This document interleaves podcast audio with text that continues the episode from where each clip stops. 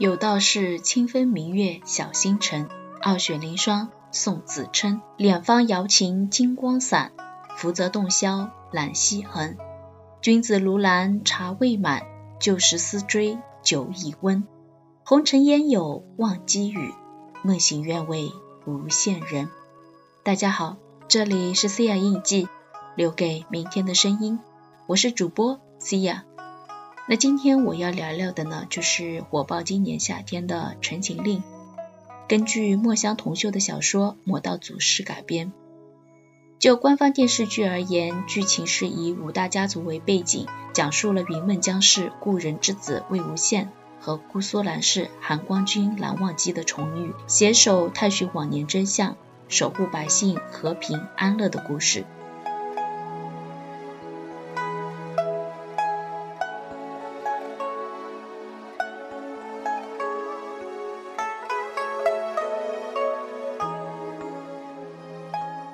那其实，如果你听过我之前的节目，就会发现我以前就很爱做这种小众古风类的主题。从人生若只如初见到相濡以沫不如相忘于江湖，再到后来的不负如来不负卿，啊，昨日古风今日曲，甚至于比较小众的遇见仓央嘉措。那因为最近这段时间比较喜欢《陈情令》。所以我很想大胆的做一次关于耽美的这一类音乐类节目。其实，在二零一一年推出的这些古风类节目里，我就穿插了一些很小众的一部分耽美类古风歌曲。但是为了不让大部分的听众感觉那么突兀，所以我做的比较隐晦。其实 C 呀算是很早一批喜欢读耽美小说的人。我第一次入耽美的坑应该是零八年左右的时候。那时候，因为菲菲给了我听了一部耽美广播剧，是根据公子欢喜小说改编的，叫做《纨绔》，又名《风流劫》。那时候听轻薄的讲下的配音，让我一听惊为天人。也是那时候才知道，原来广播剧可以做得这么好，才明白有一种小说叫做耽美，从此一发不可收拾。那说回《陈情令》，嗯，采用的是双男主的设定。而上一部宣扬社会主义兄弟情谊并大获成功的一部网剧，应该就是《镇魂》。《镇魂》的播出让全网都沸腾，热度高居不下，在喜提了不少的镇魂女孩，也让朱一龙、白宇大火，镇魂 CP 更是让人欢喜。而如今同样题材的小说《魔道祖师》也被改成了电视剧，从官宣到选角，再到最后的播出。其实网友们都保持着不同的态度，很多原著粉从一开始是直接还不能接受的，到最后都是啪啪啪的现场打脸，说真香。就我身边而言，就有好几位直接自己承认是现场打脸的，现在迷肖战和王一博迷得一塌糊涂，那包括我自己。其实于小说而言，望线的感情线一直是我所喜欢的。嗯，夷陵老祖魏无羡之前说过，他说：“管他熙熙攘攘的阳关道，我偏要一条道走到黑。”这叫人读着其实就觉得这话中是掩饰不住的偏执与孤寂。当初莲花坞被灭，所有的至亲生死道损，在经历了翻天覆地的最后，魏无羡把金丹给了江澄，被温晁扔下了乱葬岗。无人想象出他是经历了怎样的可怕与痛苦。三个月后，独自出了乱葬岗，成了世人所忌惮的夷陵老祖。他再也无法和以前一样潇洒的拔剑，因为道不同，和江澄他们也决裂了。世人皆知老祖画符，所向披靡，殊不知皆以自己的鲜血为墨画而制成。他终日与那些冰冷的尸体为伍。可那些自诩正道的仙门人士，比这些非人的尸体更加可怕。天道无情，世事无亲。魏无羡一生坎坷，却也不失幸运。他遇到了江丰眠，遇到了对他又爱又恨的江澄，而最大的幸运就是遇见了蓝忘机。魏无羡一直谨记着母亲藏色散人对他说的话：“你要记着别人对你的好，不要去记着你对别人的好。”人心里不要装那么多东西，这样才会快活自在。所以魏无羡才能做到历尽千帆，归来仍是少年。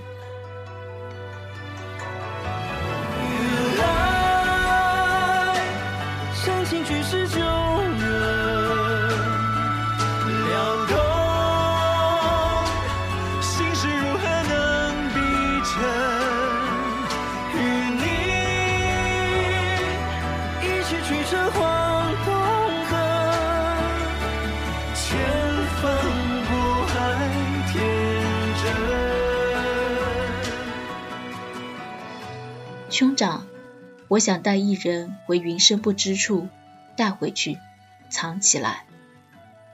但他不愿。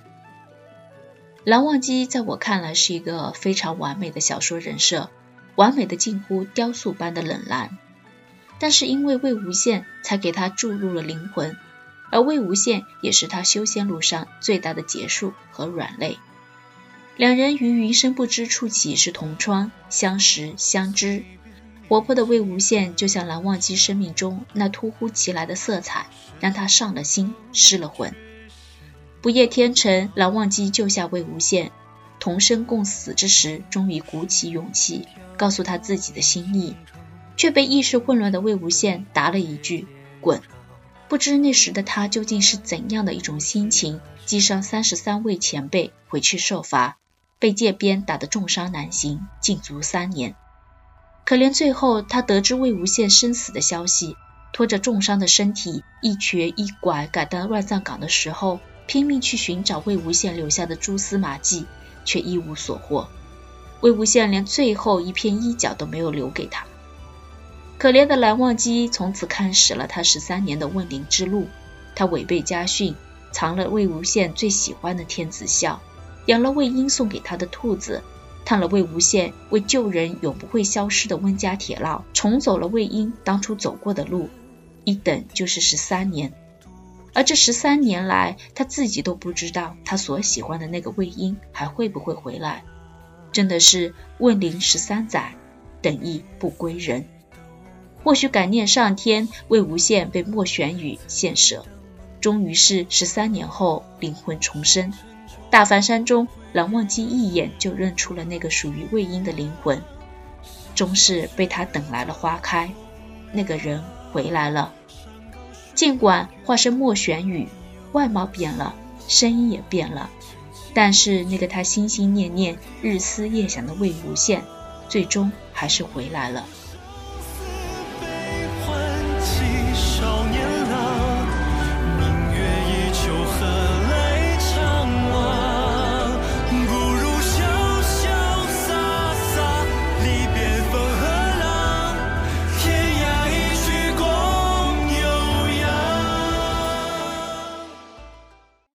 其实于《陈情令》，我并非原著党，我是先看了电视剧，后才追的小说。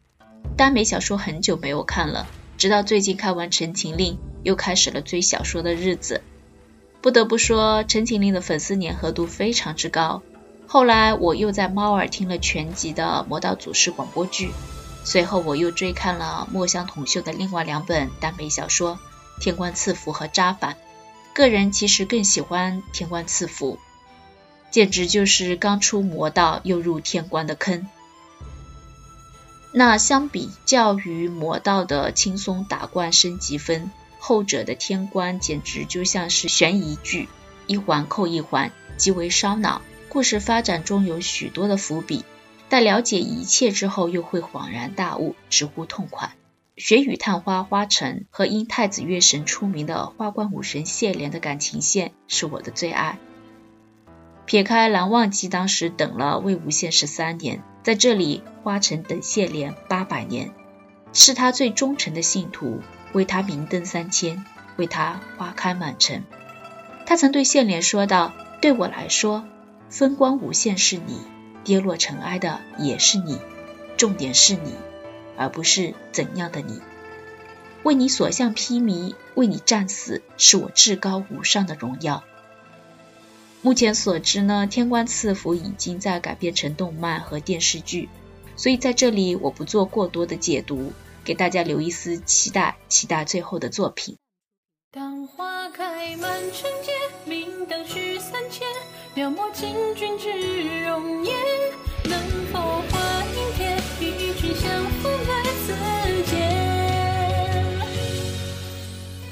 什么？若是我骨灰送出去，管他是想挫骨扬灰，还是撒着玩儿。一枚撇线成飞扬，仗剑指花影四方，刀光惶惶，紧追城墙，一眼岁月长。为你痴人勇赴战场，为你沉思心生如狂。太子仙温柔乡，梦春心何藏？少年郎，情绵长，怎能忘？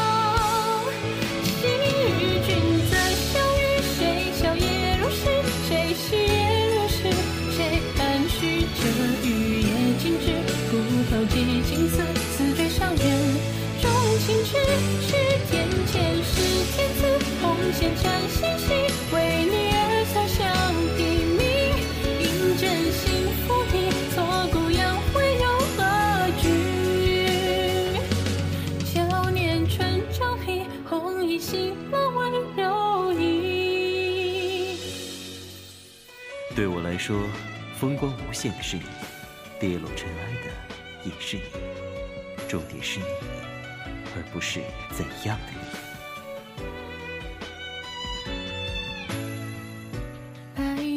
那讲回耽美的本质，其实还是以爱情为主的通俗言情。有人爱看升级流的，有人爱看电竞流的，也有人爱看言情流的。它们本身的存在都是自有其意义，都是无可厚非的。只是市面上盛行的霸道总裁傻白甜、白马王子灰姑娘，并不是所有人都喜欢的套路。其实，据不完全的统计，喜欢呃耽美的人更多的基本上都是女性读者，而在这一部分女性读者当中，百分之七十以上的都是高学历的，所以相对而言，女性读者只是希望看到更势均力敌的平等爱情关系。但是其实很遗憾，这样的关系在大多数异性恋幻想里面你是找不到的，哪怕如今很盛行的大女主 IP 剧。好像背后仍然少不了男性的助力。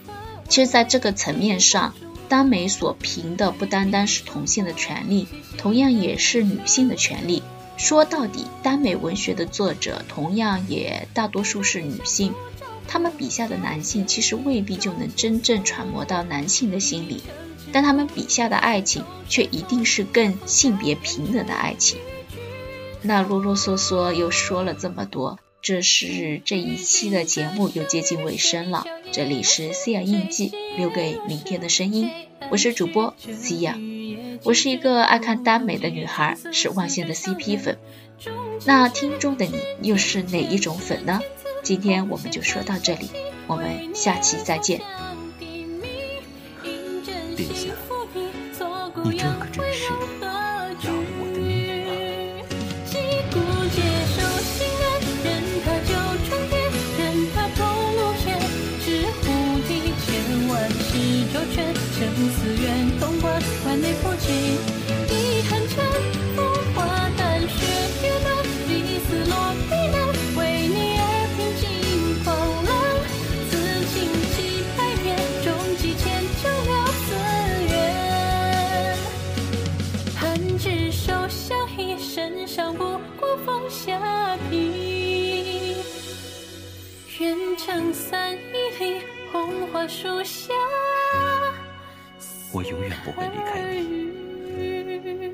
回来的，殿下，